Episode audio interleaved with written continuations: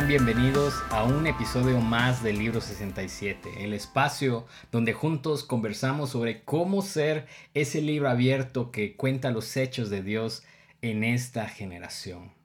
Hoy arrancamos una serie especial de Semana Santa que consistirá en tres partes. Tres partes para reflexionar sobre el sacrificio y la resurrección de Jesús. Y he tenido la oportunidad de conversar con tres grandes amigos respecto a estos temas y buscamos llevar esta conversación a una reflexión que nos lleve a adorar, a celebrar el acto más grande de amor que se ha mostrado a la humanidad. El acto que cambió un símbolo de humillación como era la cruz a un símbolo de amor, de esperanza y de eternidad. Me encanta cómo Primera de Corintios 1:18 habla de esto. Pablo decía que el mensaje de la cruz es una ridiculez para los que van rumbo a la destrucción, pero nosotros que vamos en el camino a la salvación sabemos que es el poder mismo de Dios. Y me encanta también cómo el Evangelio de Juan nos cuenta respecto al sacrificio de Jesús que no hay amor más grande que aquel que da su vida por aquellos a quienes ama. Creo yo que esta Semana Santa es una oportunidad única para que los cristianos tomemos conciencia nuevamente del sacrificio de Jesús. No es simplemente una celebración anual de tradición, no es simplemente una semana de vacaciones, realmente debería de ser un tiempo especial para agradecer al Señor por esa cruz, pero sobre todo por la esperanza que nos trajo a través de la resurrección.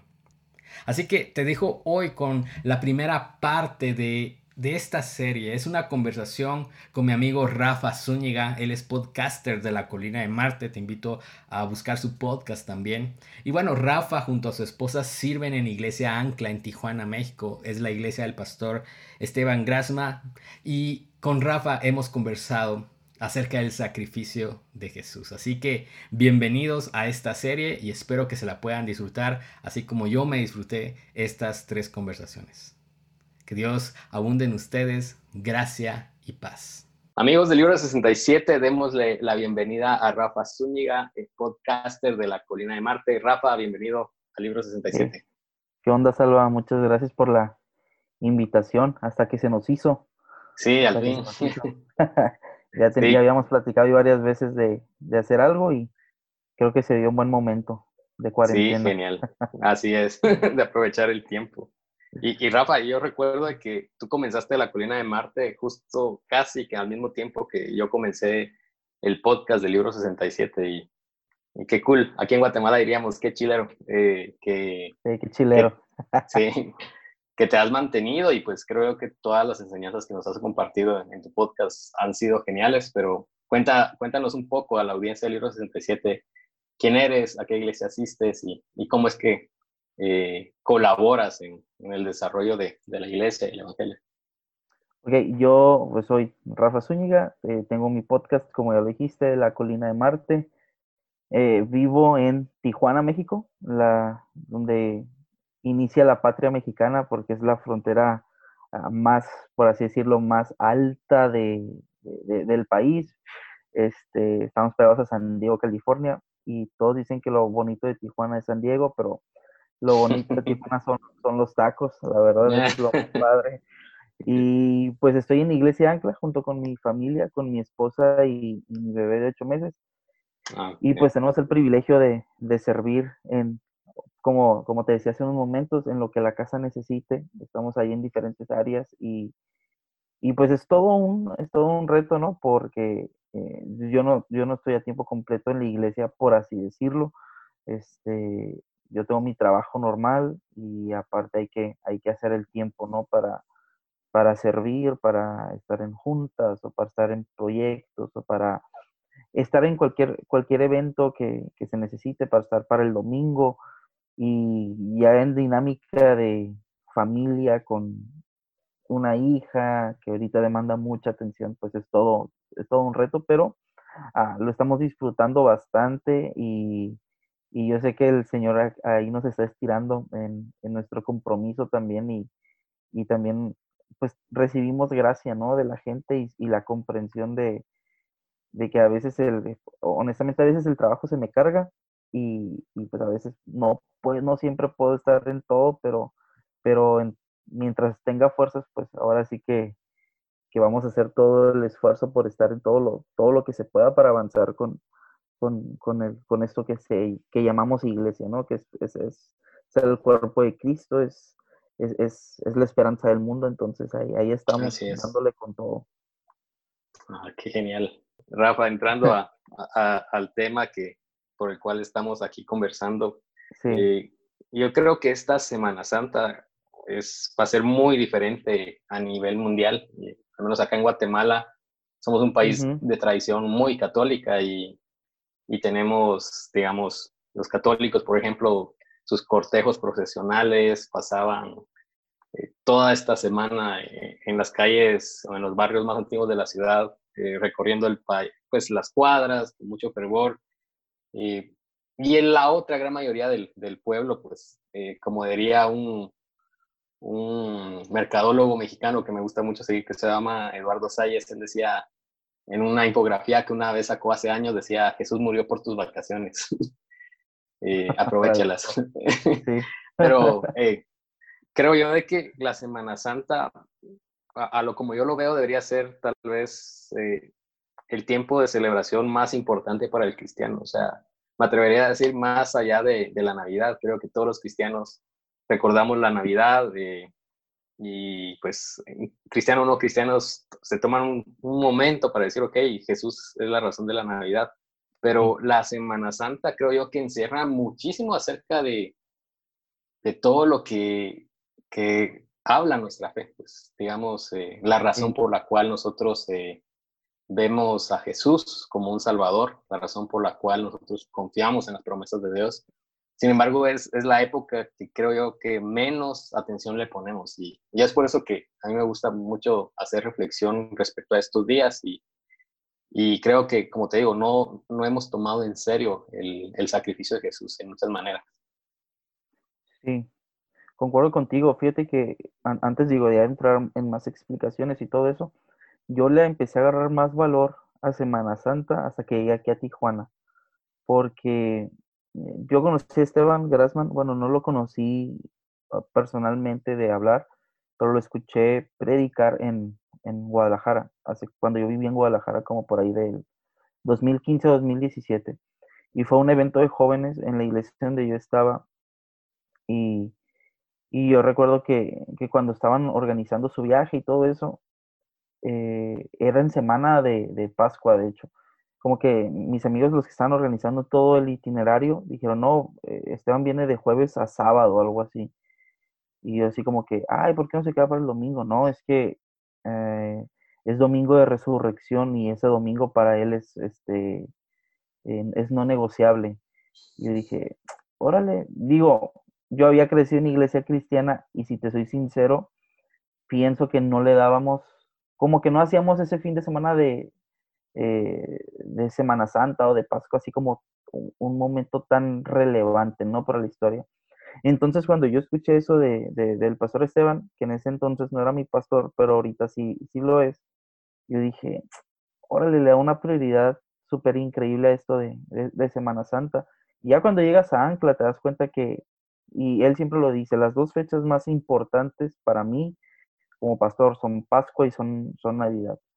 Digo, obviamente hay otras fechas más importantes, ¿no? Eh, mejor dicho, es Pascua y, y, y lo que llamamos noviembre naranja que es como recordar todo lo que somos como servidores y, vemos la visión del siguiente año, pero Pascua tiene un, lugar muy importante en el corazón de, nuestro pastor y eso a mí me, honestamente, no tienes idea el, impacto que, hizo en mí y lo pude valorar mucho más y, poder ah, tomar estos momentos como para igual celebrar, recordar todo lo que Jesús ha hecho, pero eh, yo creo que eh, sí es importante tomarnos un tiempo, ¿no? Como iglesia. No, no que el resto del año no lo recordemos, pero si tenemos la oportunidad de que estos días eh, podemos centrarnos un poquito más en el misterio de la cruz, yo creo que hay que aprovecharlos, ¿no? Digo, todo el año debería ser así, pero eh, quizá estas fechas pueden ser las en donde más podamos profundizar en, eso que, Jesús hizo ahí en el, en el Calvario hace dos mil años.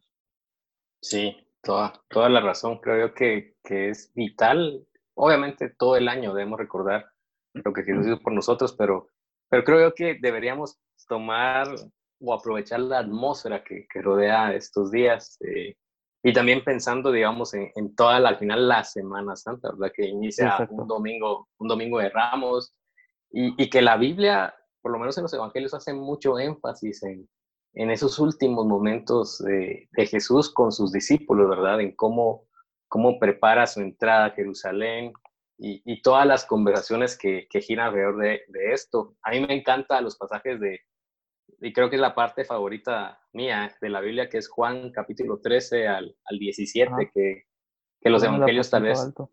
Ajá, o sea, los demás evangelios no hacen énfasis en lo que conversó Jesús con sus discípulos en la noche previa a la cruz, pero Juan lo, lo extiende de una manera genial y vemos como, por ejemplo, el tema de cuando están haciendo la cena, la última cena, eh, Jesús decide lavarle los pies y, el significado que tenía eso, eh, cómo les da esperanza a través de, la promesa del Espíritu Santo y, cómo les llama amigos también, ¿verdad? En esa última oración de Juan 17. Entonces, eh, todo esto sucedió en una semana como esta, todo esto sucedió ya destinado por Jesús para que sus discípulos cobraran ánimo, tuvieran fe y supieran de que aunque Él iba a un sacrificio, el Evangelio apenas iba tomando eh, cada vez una misión más fuerte, ¿verdad?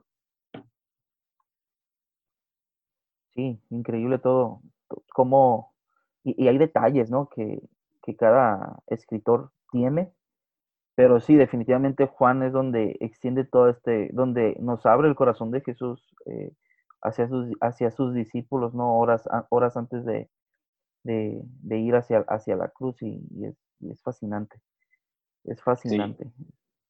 Y bueno, una de las cosas, cuando yo pienso en la palabra sacrificio y en lo que muchas personas piensan, creo yo que solo se enfocan en, en el sacrificio físico que, que nos han presentado todas las historias, las películas. Creo que, por ejemplo, la película de Mel Gibson, en donde creo que es la más cruda de todas. miramos, digamos, eh, la forma en que Jesús fue sometido a dolor, a dolor físico, pero creo yo que a veces pasamos por alto el sacrificio eh, espiritual, el sacrificio de, de, llevar el peso de los pecados. Y, escuchaba un predicador hace unos días que decía eso, o sea, ¿cómo es de que pasamos por alto el dolor, la agonía que representaba toda la culpa del mundo, todo el pecado del mundo, todo el agobio del mundo, y que Jesús eh, eh, en esas horas, durante su sacrificio, estuvo expuesto, ¿verdad? Y tú conversabas e, en tu último episodio acerca de, de, la oración del Getsemaní de Jesús, ¿verdad? Y,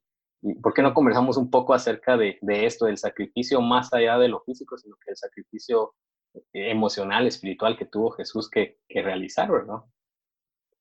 Sí, no, ah, e, ese pasaje, honestamente, para mí, hace, hace algunos años, yo creo que fue la primera vez que prediqué, ah, tenía, hace 10 años exactamente, que prediqué en una, en una iglesia, este, prediqué de eso, ¿no? Y, pero obviamente mi, mi enfoque era muy, muy distinto a, a, lo, último que prediqué por, pues, eh, lo digo, mi pastor Esteban, el pastor de Campus Este, cuando era Campus Este, porque ahorita ya somos eh, Ancla Tijuana, este, Luis Rocha me pidieron, ¿no? Que predicara sobre eh, e, era, era abril, ¿no? Y era, todas las predicaciones iban en camino hacia la cruz. Entonces, este, pues me pidieron, ¿no? Predica de, del Getsemaní y todo, y todo esto. Y cuando me, pude adentrar un poquito más en, en, el pasaje, digo, cuando prediqué de eso hace 10 años, prediqué como de, ah, la actitud de, de un adorador, porque pues en ese entonces yo estaba bien metido en la alabanza y, y, yo, decía como que, ah, la actitud de, un adorador es, es, decir, que no se haga mi voluntad, sino la mía, pero ahorita que 10 años después, ¿no? Y poder adentrarme un poquito más en ese pasaje, me doy cuenta de la profundidad de la angustia de Jesús, que como, como lo dije en esa predicación, y yo se lo escuché a Itiel Arroyo, él, él decía, o sea, Jesús no es, no, no, no, era, un, no era un cobarde, pues Jesús no, no tenía miedo a, realmente al, al, a los látigos, a la corona de espinas, o sea, si tú te das cuenta en los primeros pasajes de la vida de Jesús, eh, cuando, creo que fue en Lucas, cuando Jesús dijo, el Espíritu del Señor está sobre mí y Él me ha ungido para dar libertad a los cautivos, este es el año agradable del Señor.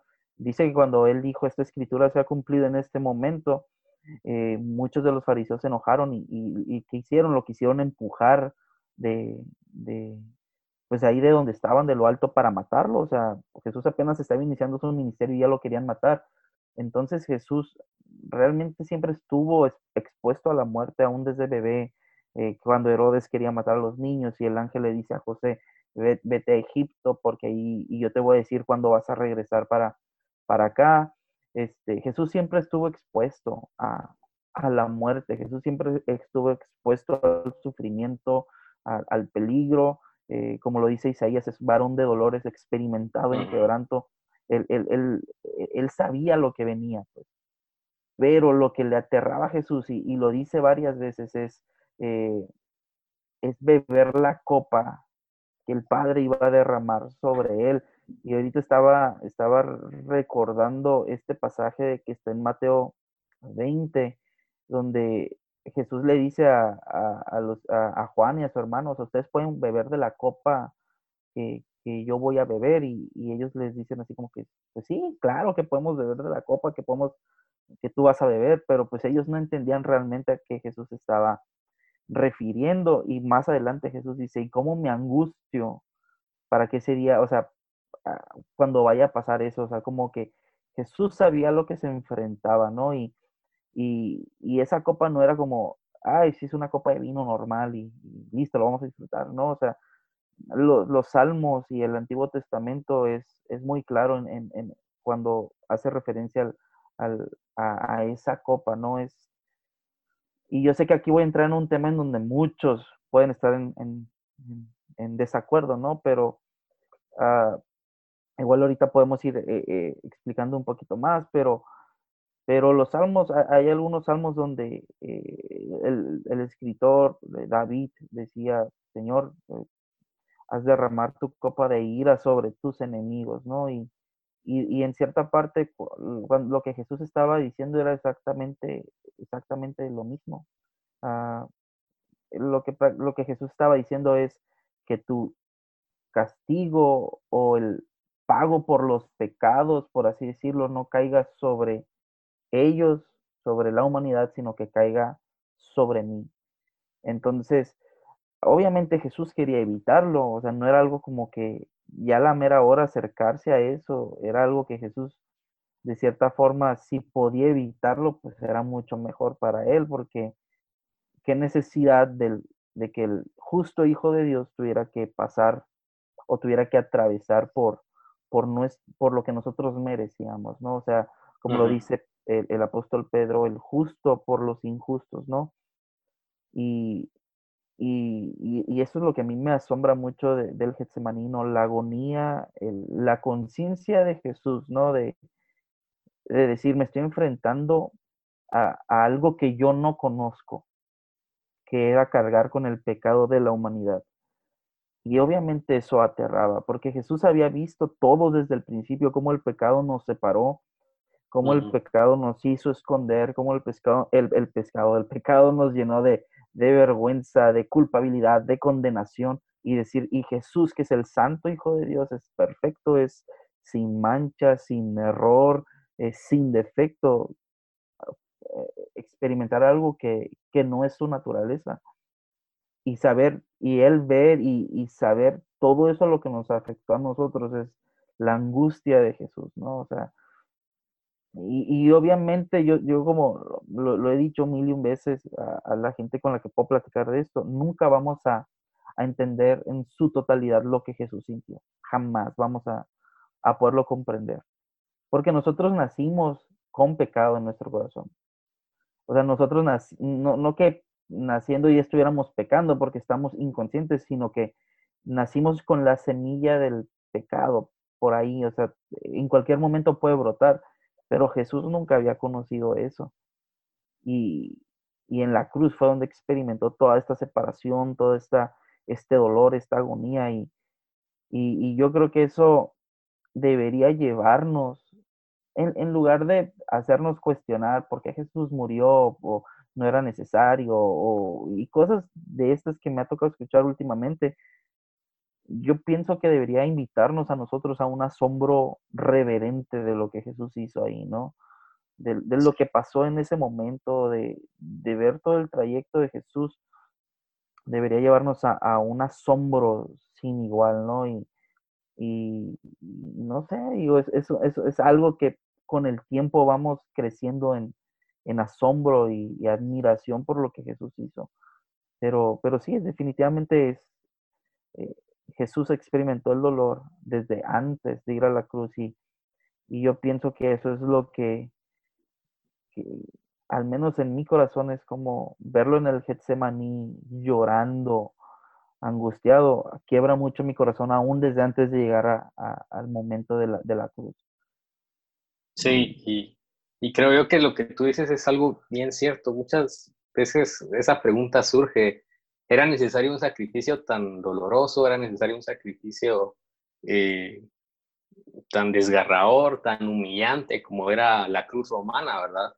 Pero justamente lo que tú dices, y, yo me pongo a pensar en esto, aún si, si el sacrificio que, que Dios Padre hubiera destinado no hubiera sido en forma de cruz, el peso del agobio espiritual, como tú dices, no, no estamos en capacidad de comprenderlo, creo yo. Eh, el peso de, decir, ok, eh, cargaré con los pecados de todo el mundo, cargaré con la culpa, con la condena de todos, aun si, no sé, eh, como si le hubiera dado un ataque a Jesús y no hubiera habido cruz y simplemente espiritualmente hubiera cargado, ese sacrificio creo que es el que nosotros a veces no estamos estimando y, y, no damos por hecho, ¿verdad? O sea, quizás el sacrificio en la cruz representaba obviamente el cumplimiento de profecías, pero también la forma externa de, ver que espiritualmente estaba sucediendo algo así, ¿verdad? Entonces, eh, creo yo que el sacrificio sí o sí tenía que haberse efectuado. La manera en que se externalizó, eh, pues fue la cruz, pero espiritualmente hubo algo mucho más grande de lo que nuestros ojos eh, naturales pueden, pueden llegar a comprender, creo yo. Sí, sí, sí, claro. Y ahorita estaba pensando en, en esto, ¿no? Que hemos, ah, también hemos, hemos hecho del sacrificio de Jesús algo muy romántico. Como, ah, Jesús murió por mí porque me ama. Y, y no alcanzamos a entender ah, lo serio que fue para Dios, para la, Trinidad, todo, toda esta obra. No es como que, ah, Jesús murió por mí, qué lindo, qué buena onda es Jesús, ¿no? O sea, ah, qué buen detalle de su parte para conmigo, que bien ¿no? No, yo pienso que, que los, o sea, cuando venimos y entendemos la, lo que es la cruz, sí, obviamente hay un amor profundo por Dios y, todo esto, y cantamos de la cruz, y, pero no es algo, es algo más allá de ser simplemente romántico, pues es, eh, es decir, es la cruz y la seriedad de mi pecado, ¿no? O sea, ¿qué tan grave es mi pecado como para que Jesús haya cargado con, con ellos en, eh, en, en, esos momentos de la historia, ¿no? ¿Qué tan serio era como para que Jesús llorara sangre de tanta angustia? Y como alguna vez lo estudié, o sea, si Jesús, si, el ángel no hubiera bajado a consolar a Jesús, muy probablemente le pudo haber dado un paro cardíaco a, a Cristo y ahí hubiera muerto humanamente pero el ángel viene y lo, lo consuela y, viene y lo, lo, lo, lo, anima, lo fortalece, porque era tanta la angustia de Jesús, aún momentos antes, ¿no? De, de ir a morir.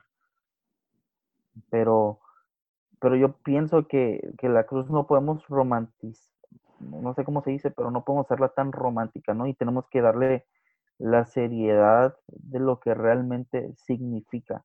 Y, y creo que estaba profetizado desde, desde, por ahí de Levítico y todo eso, ¿no? De, eh, y, Pablo lo vuelve a, mencionar en su carta en Gálatas, o sea, maldito es todo aquel que es colgado de un madero, ¿no? Jesús sabía eso, que estaba, que estaba, que estaba escrito en su propia ley, pues en la ley de los judíos. Maldito es todo aquel eh, que es colgado de, un madero. Y luego ves mucha parte de la historia de, de, de, los judíos, ¿no? De, eh, sobre todo, por ejemplo, en el libro de Esther. Eh, porque digo, yo al menos en mi perspectiva, la cruz está implícita en, todo, en todo el Antiguo Testamento, ¿no? O sea, Génesis 3, eh, el, animal que fue sacrificado para que sus pieles cubrieran la vergüenza de, Adán y Eva, y luego Levítico con un montón de, uh, de sacrificios por el pecado, por la paz, por la condenación y, animales eh, inocentes muriendo. Y luego te vas al libro de Esther, porque digo, menciono esto porque pienso que la cruz está implícita en todos los libros y, y, y, quería comentar esto, ¿no? O sea, la cruz antes de empezar con los romanos, empezó con los, con los persas, con el imperio persa, porque si te das cuenta, en el libro de Esther, ah, el, eh, era el imperio persa quien dominaba ¿no? Ah, sobre Israel en ese entonces. Y si te das cuenta, Amán, en la malecita, dijo que él había hecho una, era como una horca, pero realmente era, eh, esa horca sirvió como referente como para empezar lo que era lo que es la crucifixión. Entonces era un poste de madera puesto en alto, donde todo mundo lo viera para avergonzar a la persona que iba a morir ahí o que iba a ser colgada. Ahí al final Mardoqueo no murió, murió Amán y, yo pienso que ahí hay un simbolismo profético bien increíble sobre la vida de Cristo, pero ahorita no, no me quiero meter tanto en eso. Pero después de ahí los romanos adaptaron eso para hacer la crucifixión como su muerte más sangrienta, ¿no? Pero toda la Biblia, cada historia de la Biblia nos va apuntando al sacrificio de Cristo.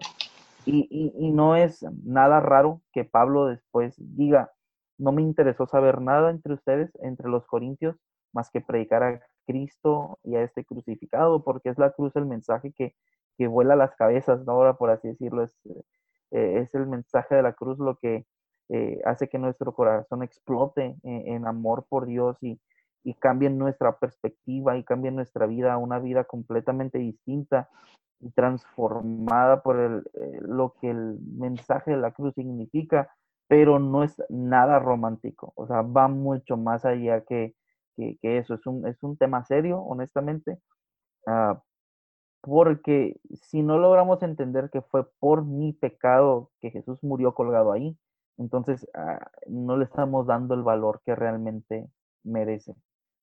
Entonces, ah, yo pienso que es un buen momento, digo, ahorita que estoy en cuarentena y que estamos encerrados en casa y todo eso, yo pienso que es un buen momento para realmente darle el peso, la honra que Jesús se merece qué, significa la cruz y, y todo esto que, que, envuelve nuestra fe cristiana, porque ese es el epicentro pues, de, de nuestra fe. Esa es el, la razón fundamental de, de, lo que creemos. Sí, y, y, como tú dices, yo creo que toda, todo el Antiguo Testamento daba, habría paso como un preámbulo hacia, hacia el punto cumbre de, del propósito de este Mesías, de este enviado de Dios. Y, y creo yo, para mí, uno de mis pasajes favoritos que hablan de la cruz es Isaías 53, ya hemos estado mencionando, y cómo es tan explícito de, hablar de lo que le iba a suceder. O sea, Jesús estaba consciente de que su destino humanamente iba a terminar en un sacrificio, pero creo yo que, que a pesar de la angustia, del dolor, de, de la ansiedad que, que, tú nos describes que, que Jesús tuvo en ese momento, eh, él sabía que había un propósito y, me, me, encanta Isaías 53, 11, que dice, cuando vea todo lo que logró mediante su angustia, quedará satisfecho. y a causa de lo que sufrió, sí, genial, y a causa de lo que sufrió, mi siervo justo hará posible que muchos sean contados entre los justos, porque él cargará con todos los pecados de ellos. Y, y, y es genial, o sea, ahí lo que yo veo es, es amor puro. O sea, tú dices, no hay que romantizar eh, el evento en sí, pero, pero creo yo que cuando uno ya entra en conciencia de lo que significó, eh, te das cuenta de que este amor sacrificial eh, no estaba en nuestras manos obtenerlo, definitivamente. No, no había nada merecedor. Yo, o sea, te pregunto, ¿tú estarías dispuesto a sacrificarte, sacrificar tu vida por alguien? Eh, creo que obviamente estará, podría estar tu esposa, tu hija, pero por todo el mundo, creo que yo, no, yo no estaría dispuesto a eso, definitivamente. Sí, no, no, definitivamente no. Y digo, cuando, digo, nada más para aclarar, ¿no? Para la gente que nos escucha, cuando digo romantizar es ah, no solo verlo como, ay, qué lindo, ¿no? O sea, sino como, ah, yo pienso que cuando entendemos el sacrificio de Jesús, eh, la seriedad de esto, la seriedad de, de, su entrega, de su sacrificio, y que fue amor sacrificial, obviamente Jesús lo dijo, o sea, no hay mayor amor que este que el que da su vida por los amigos. Y, pero cuando entendemos ya toda la seriedad de todo lo que envuelve la cruz, obviamente produce amor, ¿no? O sea, obviamente produce un, un afecto, una devoción, una entrega total por Cristo, pero pero el detalle es eso, cuando diluimos el mensaje del Evangelio y solamente lo romantizamos como que, ah, sí, creen en lo que Jesús hizo y todo te va a ir bien, entonces es como que algo está faltando, hay un elemento faltando ahí, ¿no? Y, nada más quería aclarar eso, ¿no? Para que la gente no piense que soy acá bien, bien duro, ¿no? Pero, pero, pero simplemente darle la honra y el peso que, esto se merece y como, y como tú me preguntas a quién, si yo entregaría mi vida por, por todos, no sé, honestamente no, pues, eh, y menos porque Jesús murió por sus enemigos. O sea, Jesús no, no murió por, de inicial, no murió por amigos, o sea, la condición en la que estábamos. Romanos 5 lo dice, y, que, que, siendo enemigos de Dios, ahora hemos sido reconciliados por medio de, de la sangre de Cristo. Y, luego dice, en esto se muestra el amor de Dios para con nosotros, en que siendo aún pecadores, Cristo murió por nosotros. Éramos pecadores, éramos débiles, éramos sus enemigos. O sea, Jesús nos enseña en el Sermón del Monte, ah, ama a tus enemigos, sírveles, entrégate por ellos. Y Jesús es la muestra perfecta de, eso que él predicó ahí en la, ah, él, fue la muestra perfecta ahí en la cruz del Calvario. Entonces, eh, para nosotros a veces es difícil atender a alguien que sabemos que, no le caemos tan bien.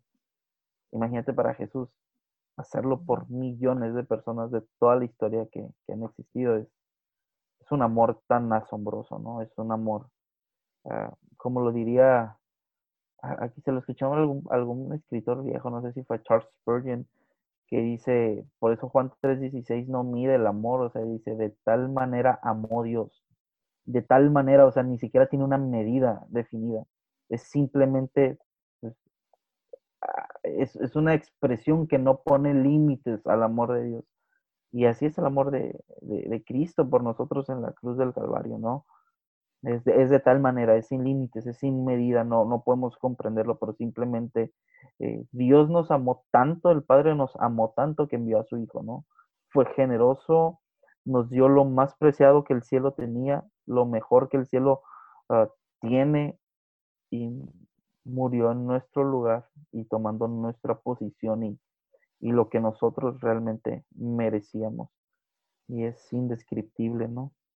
Sí, y justamente yo pensaba en, eso también porque hace unos días tuve que preparar un, un material sobre Efesios 1 y, y, entre los comentarios que, que leía, eh, hablaba acerca de que hemos sido adoptados por, por Dios a través de Jesús, pero eh, el comentarista decía, no piensen en ser adoptados como cuando adoptas a un niño, a un bebé indefenso. Piensen que fuiste adoptado como un siendo antes enemigo de Dios, ¿verdad? Siendo antes alguien que le dio la espalda, antes alguien que, que, lo insultó y que después él diga, ahora eres parte de mi familia, ahora eres parte de mis amados. O sea, eh, vuelvo al punto, o sea, eh, que tú mencionabas al principio, a veces decimos, ah, qué cool, o sea, Jesús murió por mí y, qué genial, ¿verdad? Pero cuando ya comenzamos a ver, ok, no teníamos nada para poder ser llamados hijos de Dios y Él decide eh, a través de este sacrificio hacernos parte de, o sea, creo que cambia, cambia definitivamente la percepción y, y, nos lleva al final a estar asombrados definitivamente de, de este amor, estar asombrados de que la condena que merecíamos fue anulada, que, que, la salvación que no podíamos obtener fue, fue un obsequio, y no por ser un obsequio pierde valor, sino al, final se vuelve incalculable todo, todo este amor como, como tú mencionas. Sí, sí, sí.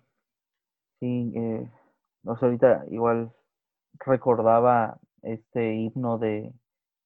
Eh, yo creo que todos conocemos esta canción que la hizo, la popularizó Matt Redman hace muchos años, el de Cuán hermosa es la cruz, no sé si te acuerdas de esa canción.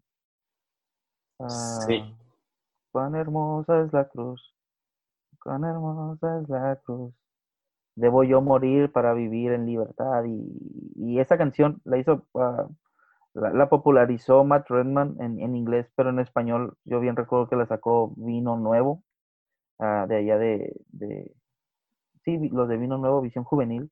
Este, no sé, estoy hablando de un de muchos años, pues 2006, 2004, por ahí, ¿no? yo estaba, yo ah, estaba antes, de, antes, antes de Hilson. Antes de Hilson. Entonces, pero esta canción no es de, no es de Matt Redman ni nada, o sea, Matt Redman lo único que hizo fue ponerle el, el, coro. Es un himno muy viejito de, de, Isaac Watts. Y me encanta una frase que, que, viene, que viene ahí, al menos es la que quizá más me golpea el corazón, ¿no? Y, y traducida diría así, veo sus manos, cabeza y sus pies, qué extraña mezcla de amor y dolor Ah, cuando yo leo esa frase me, me pega mucho, ¿no? Estoy hablando que es un himno de 1600, 1700 por ahí. Pero sí, sí cierto, o sea, es, es, una extraña mezcla de amor y dolor. Y, y, sí, me ama Jesús, pero al mismo tiempo es algo que le dolió a él, pues. Y no podemos entenderlo, simplemente maravillarnos. Y como Matt Redman lo ha dicho en algunas ocasiones, ah, ni siquiera la eternidad nos va a bastar para poder comprender todo lo que la cruz la cruz es. Pero si pudiéramos simplemente profundizar en este misterio de la cruz, ah, no sé, sería increíble. Hace, hace unos cuantos días le pregunté a mi pastor por, por Instagram, le dije, oye, ¿tú qué piensas de la expiación? Porque, pues digo, me ha tocado eh, leer y escuchar gente que dice, no, Jesús murió ah, para revelarnos al Padre y Jesús murió, y otro dice, Jesús murió para Ah, no murió por mis pecados, nos eh, murió para reconciliarnos con Dios. Y, yo le pregunté a, mi pastor, ¿sabes qué? honestamente, pues, o sea, yo entiendo la, la, postura tradicional de todos, ¿no? Que Jesús murió por mis pecados. O al menos eso es lo que también la Biblia dice y es todo lo que la Biblia apunta. Y pienso que es un panorama muy amplio, pues. Jesús murió por, o sea, Jesús murió por mis pecados para ser accesible a un, para hacernos acceder a un montón de cosas, a un montón de privilegios que no teníamos, ah, del, cual, del cual no gozábamos antes, ¿no? O sea, si yo no puedo aceptar el sacrificio de Jesús, difícilmente puedo ver el corazón del Padre, ¿no? Ahí en la persona de Cristo y todo eso, ¿no? O, o, difícilmente voy a entrar a una reconciliación con Dios, a una restauración o a una nueva creación por medio de la fe en el sacrificio de Cristo. Y, y el, y el pastor Esteban, de, de, entre algunas cosas que me explicó, yo, él me dijo, al final todo es un misterio, ¿no? O sea, la cruz es, es, un, es un misterio. O sea, Jesús murió por amor, Jesús murió en nuestro lugar, eh, fue un intercambio divino, fue, una, uh, fue un acuerdo divino desde antes de la fundación del mundo. O sea, tú vete Apocalipsis y dice que el cordero que fue inmolado desde antes de la fundación del mundo. O sea que todavía no existíamos, ni tú ni yo, Salva, ni nadie, ni nadie de los que nos escucha, y la cruz ya estaba en la mente y en el corazón de Dios. Y, tú dices, ay, ¿por qué no, no, no murió Jesús desde el día uno? Pues si así ya todo hubiera sido perfecto. Solo mordió la manzana y ya hubiera... Ah, sí, ya, o sea, desde ahí hubiera muerto Jesús y ya vámonos, o sea, no hay, no hay tanto ya, o ya la humanidad hubiera estado restaurada desde hace un montón, pero, pero a veces se nos olvida que es la historia de Dios, pues. Y Dios es quien, Dios es quien es el autor de esta historia, de este mundo, de, de nuestras vidas. Y dentro de todo eso nos da la, libertad de poder escoger y nos da la responsabilidad de, tomar nuestras propias decisiones. Y aún a pesar de eso, Jesús murió por nosotros, ¿no? Pero, eh, no sé, al final sigue siendo un misterio. Y desde que yo hablé con el pastor Esteban eso, eh, sí me propuse algo muy, muy, muy dentro de mí y fue esto, crecer en el misterio de la cruz, día con día, año tras año. No sé cómo lo voy a sistematizar, pero, pero es algo que no sé, es algo que me, que me, que me ah, captura mucho, pues honestamente, porque es el mensaje inicial de todo. Digo, hay muchos otros temas, ¿no? El, la sepultura, la resurrección, pero todo inicia en, en la cruz.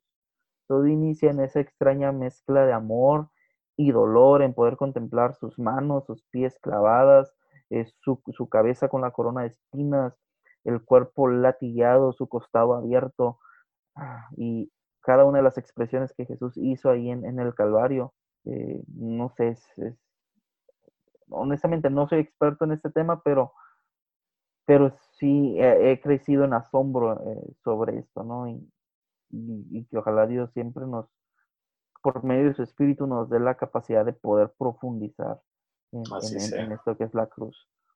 Que al final creo yo que, es un punto de partida para, para profundizar en, su amor, definitivamente, en, conocer su misericordia. Eh, pienso en Jesús también, eh, ya en la cruz y, la misericordia que muestra un ladrón.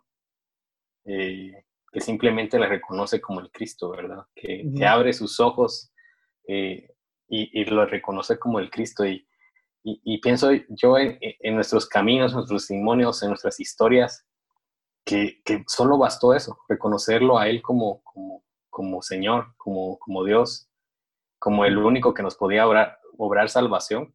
Y, y bastó eso, simplemente rendirnos a Él, a pesar de, a pesar de cómo somos. Y, y me gusta mucho también, Rafa, el, que la cruz también nos apunta a, que muchas veces será necesario morir para poder vivir la vida que debemos vivir, ¿verdad? Para vivir una vida plena, sostenida en Jesús. Y, me encanta esto de que eh, la cruz al final era un instrumento de muerte, un instrumento de humillación.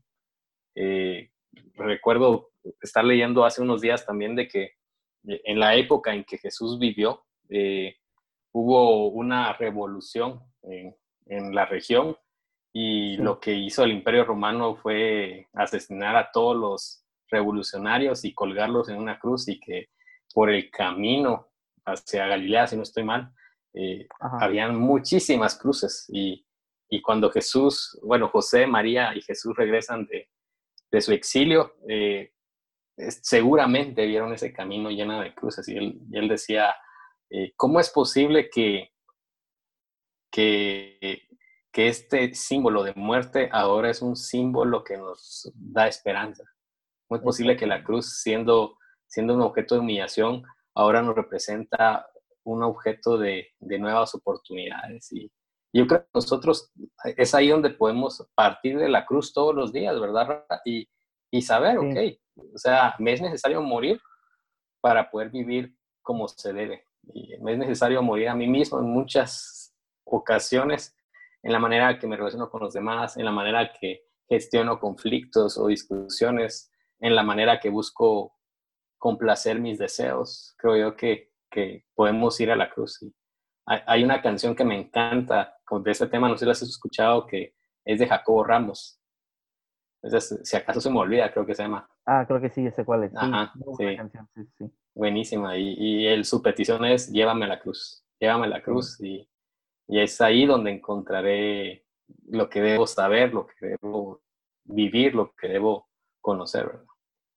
Sí, es, esto es una invitación, pues, a, como dices, a, morir y a vivir una, una vez y una vez más. y creo que Jesús lo, desde antes o al principio de su ministerio, tú lo ves en Mateo, ¿no? Eh, Mateo 10 y Mateo 16, Jesús hace la invitación dos veces ahí en el Evangelio. Dice, si alguno quiere venir en pos de mí, si alguno quiere venir tras mis pisadas, ah, no le dijo, tome su cartera y páguese sus boletos de, de camión y de avión y sus comidas o tráigase una maleta llena de ropa. No, Jesús no, no dijo ninguna de esas comodidades. Dijo, el que quiera venir en pos, el que quiera seguirme, tome su cruz todos los días y sígame. Tome su, o sea, todavía los discípulos no entendían lo que iba a pasar. Y Jesús ya les estaba haciendo una invitación a morir todos los días.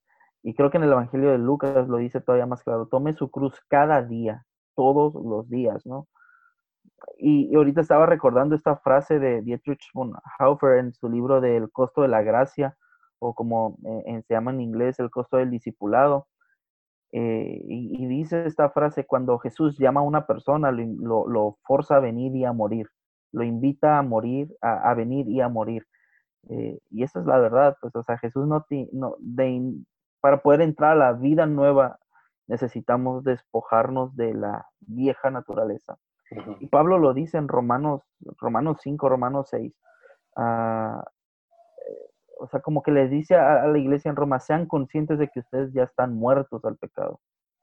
O sea, humanamente estás vivo, pero espiritualmente tienes que estar consciente que tu vida pasada, que tu, ah, tu vieja naturaleza quedó clavada cuando Cristo fue clavado ahí. Pues y quedó sepultada cuando Cristo fue sepultado ahí. Cuando Jesús resucitó, tú resucitaste una vida completamente nueva, entonces ya no eres esclavo de esa vieja naturaleza, pero obviamente existe todavía la tensión de que somos, ah, estamos en este cuerpo pecador y humano, terrenal, y, tenemos las mismas tentaciones, tenemos las mismas invitaciones a pecar, pero lo que nos hace victoriosos por, sobre el pecado es, es estar conscientes de que este es un hecho ah, real, es, algo espiritual y, comienza ahí en la cruz del Calvario, ¿no? O sea, es decir, ok, tengo esta tentación, pero Jesús ya murió por mí y mi carne fue clavada y mi pecado fue clavado ahí. Por lo tanto, yo ya no tengo que ser dominado por esta vieja naturaleza. Y el Espíritu de Dios viene y nos ayuda y nos sustenta y nos da la gracia para, para, para seguir adelante. No estoy diciendo que no vamos a, fallar, claro que vamos a, a, fallar, pero me he dado cuenta que cuando fallamos es cuando menos conscientes estamos de, lo que Jesús hizo ahí. Es porque tenemos la tendencia a olvidar, a olvidar el Evangelio. Tantas o todos los días tenemos que estarnos predicando el Evangelio a nosotros mismos para poder encontrar la fuente de poder para vivir por encima de, del pecado. Y a, este punto también recuerdo esto que Pablo dice en Gálatas, o sea, porque el mundo, porque yo estoy crucificado para el mundo y el mundo está crucificado para mí. Eso, esa, esa, esa, esa frase siempre me ha llamado mucho la atención porque lo que Pablo está diciendo es, el mundo para mí ya no tiene poder y para el mundo yo ya no yo ya no soy interesante para el mundo. Hmm. Sigo tratando de, entender esta frase, pero me llama la atención que, lo, que Pablo está diciendo es simplemente, yo moría eso. Y para el mundo yo también estoy muerto. O sea, yo no existo para el mundo porque ahora mi vida es, es Cristo Jesús completamente. Y, yo vivo a partir de ahí. O sea, Gálatas, Gálatas es un, ah, es un, es un libro cortito, pero que te habla tanto el mensaje de la cruz porque Gálatas 2.20 dice, porque ya no vivo yo, más Cristo vive en mí. Y, y, lo que vivo en la carne lo vivo en la fe del Hijo de Dios, quien murió por amor a mí. Entonces lo que Pablo está diciendo es, la, la, lo que me da la fuerza para vivir cada día de mi vida.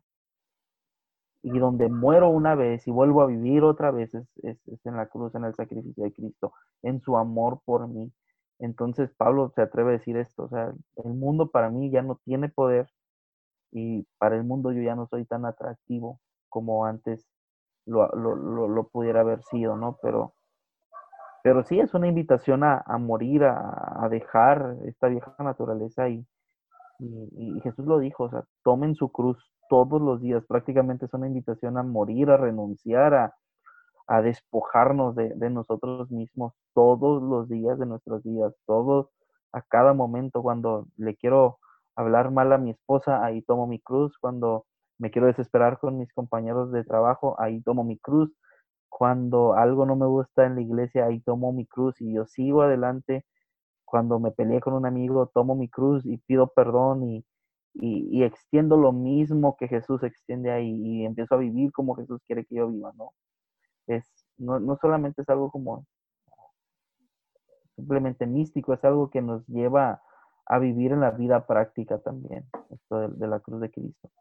Sí, y, esto nos demuestra que, el sacrificio vale la pena, nos da la identidad correcta. Pienso en el pasaje de Romanos 13 también, donde eh, Pablo llamaba a despojarnos de las, de las viejas vestiduras y comenzar a vivir una vida recta, alejada de, toda la cultura del mundo. Y, y lo que habla, por ejemplo, en Gálatas 3, en donde ya dice ya no hay esclavo ni libre, ya no hay eh, judío ni gentil, ahora todos somos uno en Cristo Jesús.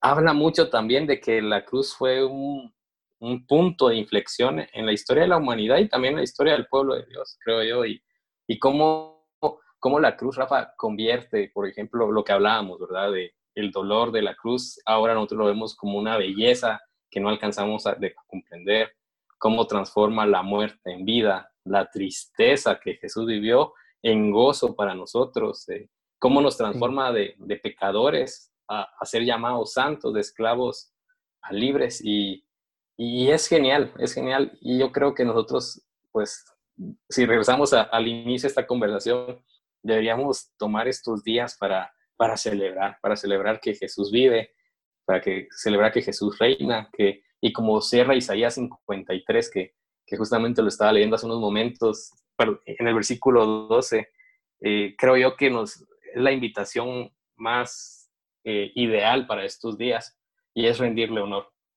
Isaías 53, 12 termina diciendo, yo le rendiré los honores de un soldado victorioso, porque se expuso a la muerte, fue contado entre los rebeldes y cargó con los pecados de muchos e intercedió por los transgresores. Y, y creo que, que si no hemos tomado en alta estima el sacrificio de Jesús, hoy es un buen día, Rafa, de rendirle honor, rendirle honor a, a, ese alto costo que, que, él pagó, que va más allá de la cruz, como tú decías, en ese misterio que envuelve este sacrificio, eh, en, la, en la poca o mucha eh, percepción o comprensión que tengamos, de poder decirle, Señor, gracias, gracias por tanto amor, gracias por este sacrificio, y aunque no lo pueda comprender, y aunque para mí resulte ser siempre un misterio, yo, yo puedo adorarte, adorarte por eso.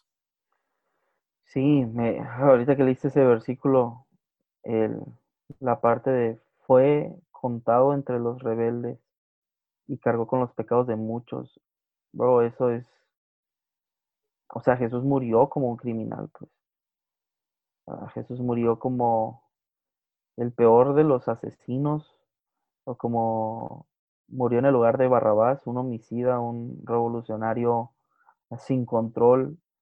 Ah, murió por el lujurioso, murió por el adúltero, murió por el borracho, murió por el adicto, murió por el idólatra, murió por el, el avaro, murió por el codicioso, por el por, por, todos los pecados habidos y por haber, aún, aún esos pecados tan ocultos que, que, uno no conoce de, uno mismo o de otras personas, ¿no?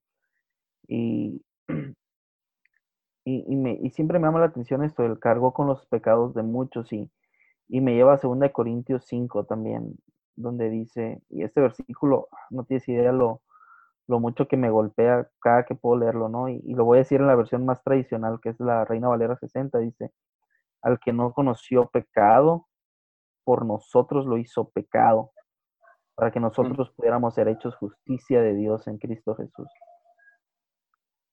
No, no, no, si te soy sincero, aunque conozco ese versículo de hace mucho tiempo, para mí sigue siendo un, un misterio. O sea, al que no conoció pecado por nosotros lo hizo pecado mismo. O sea, Jesús en ese momento uno, hubo como una transferencia, si lo quieres ver así, de nuestros pecados sobre su cuerpo, sobre su cabeza, sobre sus hombros. Eh, prácticamente era, eh, era un hombre de pecado, por así decirlo. Eh, fue hecho maldición por nosotros. O sea, y, digo eso porque pues dice la Biblia, ¿no? Maldito es todo aquel que fue, que se ha colgado de madero. Entonces quiere decir que Jesús fue hecho maldición por nosotros. Y cuando yo pienso por lo menos en esto, digo que mi pecado por su justicia. Hmm. Mi bendición para que Él fue maldito para que yo fuera bendecido. Él fue hecho pecador para que yo fuera hecho justo. Y, es una, ¿cómo, cómo decirlo? Es, una, ah, quiero encontrar la palabra,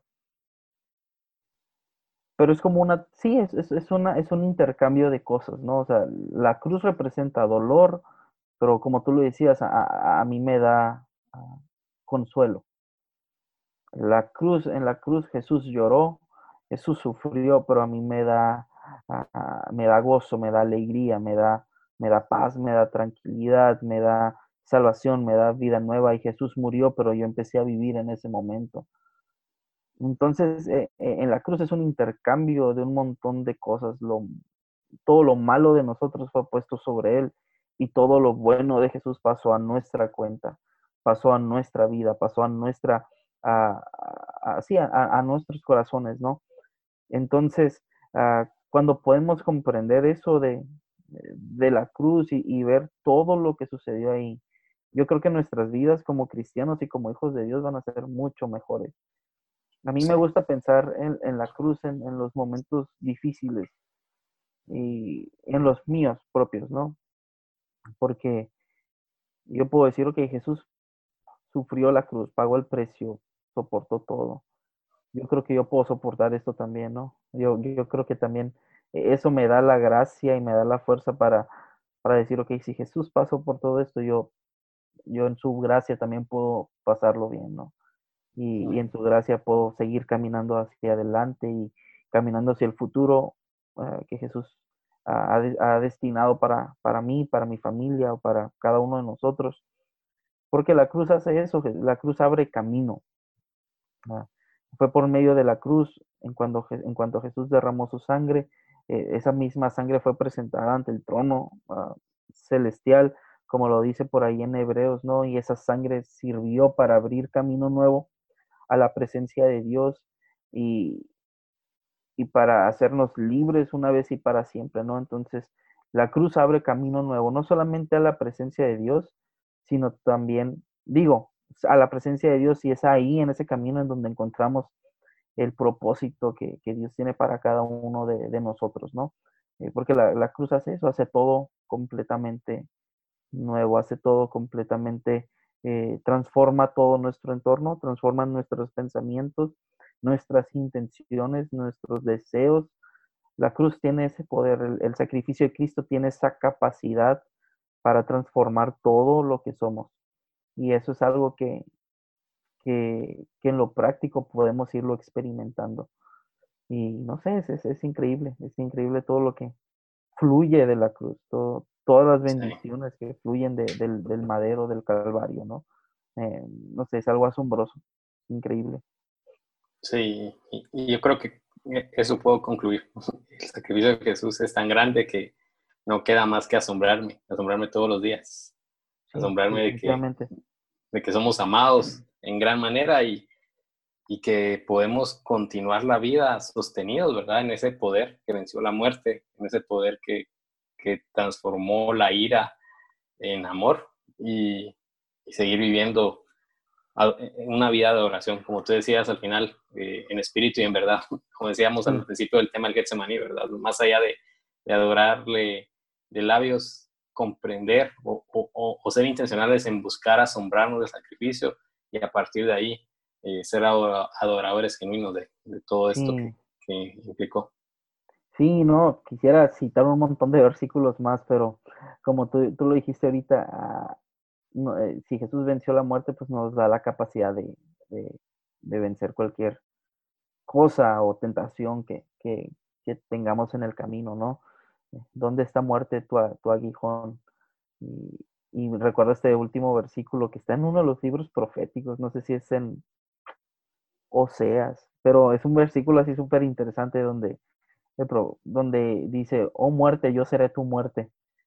Mm. Y es súper, dices, ah, caray, ¿cómo, cómo, está, ¿cómo está esto, no? Pero O sea, la muerte de Jesús mató a la muerte espiritual que quiere quitarnos y quiere robarnos la, la vida y, el, y la vida en abundancia que Jesús nos quiere, nos, ya nos ha dado, pues por medio del Calvario y que, y que le quiere dar a todos aquellos que creen por primera vez en Él y que rinden su vida.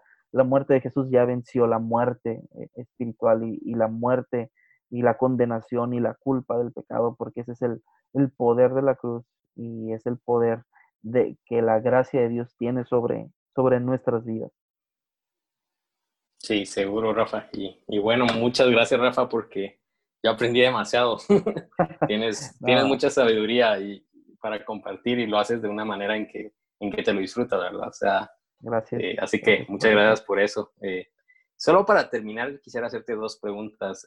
Y la primera es, eh, ¿qué libro o material recomendarías para que la audiencia del libro 67 pudiera indagar más en esto. Yo, yo sé que la Biblia es, eh, habla, pues, pero creo que hay mucho contenido que enriquece esta conversación. No sé qué se te viene a la mente. Ok, déjame buscar, ahorita que estoy aquí en la laptop y que estoy grabando, déjame eh, buscar eh, un libro. Tengo dos libros. Hay uno que lo voy a comenzar a leer, pero sé que es una joya de libro y no sé por qué no me he dado el tiempo de leerlo. Pero hace unos años leí un libro que es de un autor. Honestamente ni lo conocía yo, o sea, sigo sin saber quién es, honestamente. O sea, lo he intentado buscar en foto y pues no sé, no sé, sigo sin encontrar. Pero el libro se llama La visión de la cruz a través de las escrituras. Lo leí hace unos 10 años más o menos. La visión de la cruz a través de las escrituras de John Phillips. Si te soy sincero, no sé ni quién es. O sea, no, no, sigo sin saber, pero no tienes idea lo mucho que me abrió el panorama de ver la cruz en, la Biblia desde principio a fin. Eh, la visión de la cruz a través de las escrituras de John Phillips y el segundo sería uno de John Stott que se llama La Cruz de Cristo. Okay. Ah, es un clásico, ese es un clásico, ese es el que apenas quiero leer. Lo he pospuesto un montón de veces, no tienes idea, porque es un libro considerablemente largo. Este, no, no, he leído un capítulo nada más y no es un libro pesado. Es, John Stott es muy fácil de leer. En, en, lo personal, para mí es uno de los mejores escritores que ha tenido la iglesia cristiana.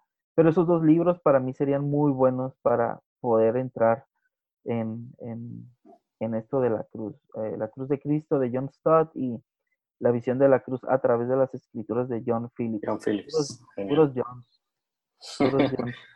Los Juanitos son sabios, creo. Y, si fuera, y si fuera un tercer libro, deja, deja y te digo, deja y les digo cuál es el, el, el otro, pero no sé si está en español. Pero al menos eh, es desde otro punto de vista. Eh, sí, se llama Ah, se llama The Cross o La Cruz, en, en inglés es The Cross, eh, y es de Martin Lloyd Jones. También ya lo leí mm. y realmente es muy bueno, porque me encanta que son predicaciones, pero pues hechas eh, para leer, ¿no? Pero eh, Martin Lloyd Jones para mí pues, es un jefe en la predicación, ya falleció, ya no está vivo, pero tiene un legado inmenso que yo quisiera que todos conocieran. Este, pero esos tres libros, The Cross de Martin Lloyd Jones, la cruz de Cristo de John Stott y La visión de la cruz a través de las escrituras de John Phillips. Serían para mí unos tres libros muy buenos para, para leer sobre este Genial. tema. Genial, Rafa. Y la segunda pregunta, que es una dinámica con la que pues yo quiero estar cerrando con mis entrevistadores, a los, mis entrevistados, es eh, respecto a tu vida cristiana, hay una persona que, que quisieras decirle gracias hoy. O sea, la que tú se te venga a la mente o, la que tú consideres a la que puedas decirles gracias en este momento. Sí, sí tengo. Ah, la verdad, a mi pastor Esteban Grassman no tiene idea lo, el impacto que ha hecho en mi vida en tan poco tiempo de conocerlo y, y sobre todo me ha abierto el panorama a la Biblia de una manera que antes yo no, digo, me había, no que me había cerrado, sino como que estaba tan fijo en una sola corriente, una sola denominación, ah, pero el estar hablando con él, a veces tener conversaciones súper cortas y, rápidas por Instagram y, la accesibilidad que me da para, para, preguntarle cualquier duda que tengo. Este, la verdad eso me hace ser bien agradecido por la oportunidad y, y, muchas chances que nos ha dado a mi esposa y a mí de, de poder participar en, en, la iglesia y de avanzar junto con él, su familia y todo el demás equipo de, de Iglesia Ancla del cual somos parte, eh, de poder seguir corriendo en la carrera, pero sobre todo esa cuestión de que me ha abierto el panorama en la Biblia, no tiene idea lo mucho que me ha hecho pensar, que me ha hecho sudar y que y le agradezco un montón eso, ¿no? O sea, en, en todos mis años de cristianismo no, no, no había experimentado como, como esa libertad en, en, en, en, cuanto a la Biblia, en cuanto a la palabra, en cuanto a, a explorar un montón de cosas nuevas de maneras diferentes y, y eso me hace estar súper agradecido con él. De verdad, hasta le he tenido que preguntar cómo le hago para orar mejor y siempre me ha contestado de la mejor manera. Y, y, aparte que, que, siempre que hay una plática con él, nos da mucha visión, nos da mucho propósito, nos da muchas joyas de sabiduría. Ah, tres minutos hablar con él, bro, ah, aprendes un montón. Aprendes un montón, tres, cinco minutos tiene una sabiduría para, para guiarnos y para... Parece que él ya lo, parece que él ya ha vivido todo, así te lo digo todo. parece que a, su corta edad, eh, parece que él ya ha vivido un montón de, de cosas y, y yo digo, yo sé que sí, no, pero parecía la sabiduría de un hombre de 70 años, 80 años. Y eso para mí es muy valioso, eh, reconocer eso y, y, estoy súper agradecido por, por, por, esas cosas. Ah, pone en nuestro camino personas que nos protegen, nos pastorean y, nos aman. Bueno, muchas gracias Rafa y, muchas gracias en serio por, por este tiempo. Creo que fue una conversación muy genial para, para, para reflexionar, para aprender y, te agradezco ahí. Y bueno, si quisieras compartir cómo te pueden encontrar en redes sociales a esta audiencia, bienvenido. Ah, igual, igual ahí te voy a pasar el, el, la cuenta en Instagram Ah, pero ahí en Instagram tengo las dos cuentas, el de la colina de Marte, así nada más, la colina de Marte, arroba la colina de Marte, y mi cuenta personal es Rafael Zúñiga y doble guion bajo. Ah, ok. Y ya, así listo, ahí para, para estar en contacto con, más personas y, y, poder conocer más gente, que este medio nos permite conocer. No, y amigos, también ahí les recomiendo eh, suscribirse al podcast de, de Rafa. Eh, ahí está publicando varios temas variados, ¿verdad? Creo que tu, tu estilo más es más devocional, sobre todo. Ah, sí, sí, sí, la verdad, ah, trato como de hacerlo devocional sin caer en lo simplista o tan básico, pero sí, como que me gusta mucho, siempre me gusta mucho esa área, pero igual como que trato de agarrar un tema bíblico y, y no caer en la profundidad de teología académica ni nada de esas cosas. sino hacerlo accesible, pues. Sí, Tan accesible a veces pienso que puede llegar a ser que se siente como muy devocional. Eh, entiendo. Y trato de balancear eso, ¿no? Pero, pero sí, sí, sí, es como Biblia, teología hecha fácil y, y este pensamientos ah, muy básicos, muy sencillos, pero trato de darle profundidad a lo que, a lo que hablamos. Y ya tengo algunos planes por ahí para, para comenzar este, a darle más, más, uh, todavía más consistencia esto del podcast. Y la idea es hacerlo blog también, ah, podcast entonces este, ahí tengo algunas ideas, ya tengo las series, lo que quiero hablar ahí en el episodio. Y si quiero tratar unos temas teológicos, algo más, más profundos. Más profundos, ya para salir un poquito de lo básico, pero pero espero ahí, ahí poco a poco, vamos avanzando poco a poco, sin prisa, paso lento pero firme. muchas gracias por la, por la, invitación, Salva, te lo agradezco un montón. Ahí estamos para servirte y, y siempre bienvenido acá a este podcast.